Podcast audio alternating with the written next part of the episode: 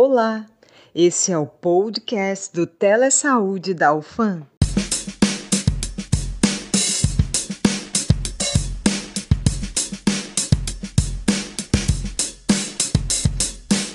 Olá, ouvintes queridos, tudo bem? Eu já estava com saudades de falar com vocês aqui.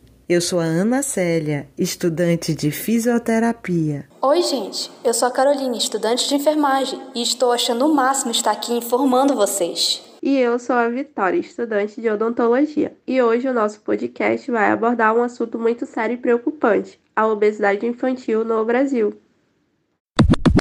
A estimativa é que 6,4 milhões de crianças têm um excesso de peso no Brasil e 3,1 milhões já evoluíram para obesidade. Isso é muito grave. A doença afeta 13,2% das crianças entre 5 a 9 anos, acompanhadas no Sistema Único de Saúde, SUS, do Ministério da Saúde, e pode trazer consequências preocupantes ao longo da vida.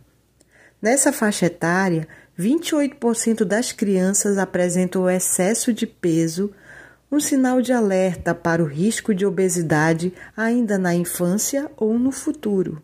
Entre os menores de 5 anos, o índice de sobrepeso é de 14,8, sendo que 7% já apresentam obesidade.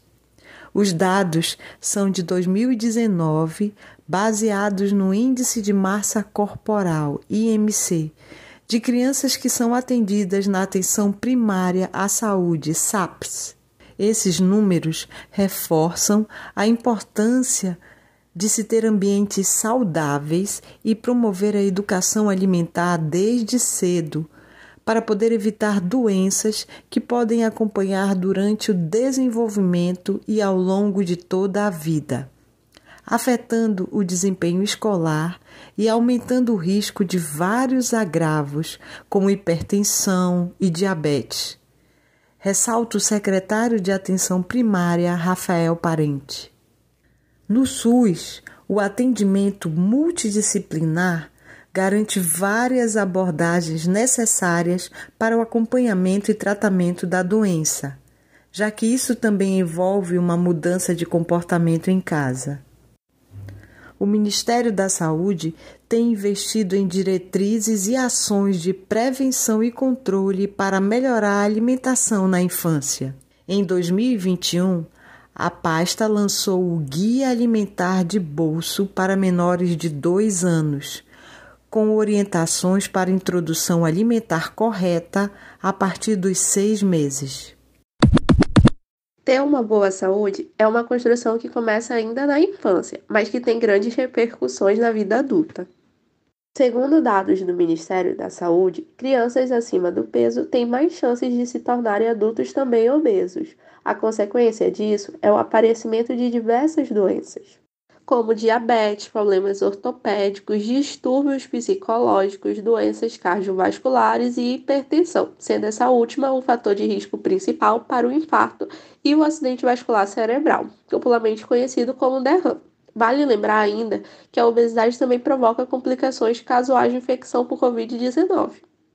E para evitar a obesidade infantil, é preciso entender que prevenir esse quadro nas crianças envolve cuidados especiais com a alimentação, a prática de atividade física, o sono adequado e hábitos relacionados ao estilo de vida da família como um todo evitar a oferta precoce de alimentos sem suporte nutricional, estimular a prática de atividades físicas desde cedo, assim como hábitos saudáveis à mesa, evitando o excesso de líquidos no momento da refeição, principalmente os que não possuem finalidade nutricional, e evitar o consumo excessivo de alimentos como frituras, bebidas calóricas e processados, são ações que auxiliam na prevenção da obesidade infantil. Lembrando que os hábitos alimentares devem ser formados ainda na barriga da mãe, estendendo-se para os primeiros anos de vida da criança e seguindo por todo o seu período de crescimento. E para quem quer adotar hábitos mais saudáveis e não sabe por onde começar, o Guia Alimentar para Crianças Brasileiras Menores de 2 anos e o Guia Alimentar para a População Brasileira, ambas publicações do Ministério da Saúde, podem ajudar nessa missão. Pois é, pessoal. Como minha colega Ana deixou bem claro, não se pode brincar com esse problema. O melhor é prevenir. E por que não aprender também como combater? A melhor forma de combater a obesidade infantil é controlando o peso. Avaliar o peso da criança é uma dica que cada pai responsável deve seguir em casa, além de observar e controlar o tipo de alimento que a criança anda comendo, os horários que ela faz as refeições. Além dos pais em casa, a conscientização na escola é essencial Pena que não vemos muito disso. Mas na época dos nossos pais, às vezes até nos relatos da vida escolar de nossos avós, já ouvimos falar de criação de hortinhas no quintal da casa. Além dos dias em que as crianças se reuniam para comer uma boa salada, era um incentivo só.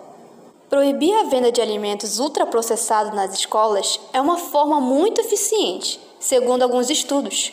Por isso, prevenir e educar as crianças a evitar esse tipo de alimentação é muito importante. Em suma, pessoal, evitar um consumo excessivo de alimentos industrializados é essencial para combater esse problema entre as crianças.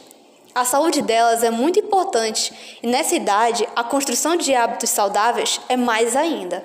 Bom, chegamos ao fim de mais um episódio do podcast. Esperamos que tenham gostado das informações repassadas. Siga-nos nas redes sociais e nos vemos no próximo episódio, pessoal. Então, chegamos ao fim desse episódio. Agradecemos a vocês, nossos queridos ouvintes, por acompanharem nosso podcast. Se você gostou, compartilhe com seus amigos o nosso conteúdo e não percam o próximo episódio. Uma boa semana a todos!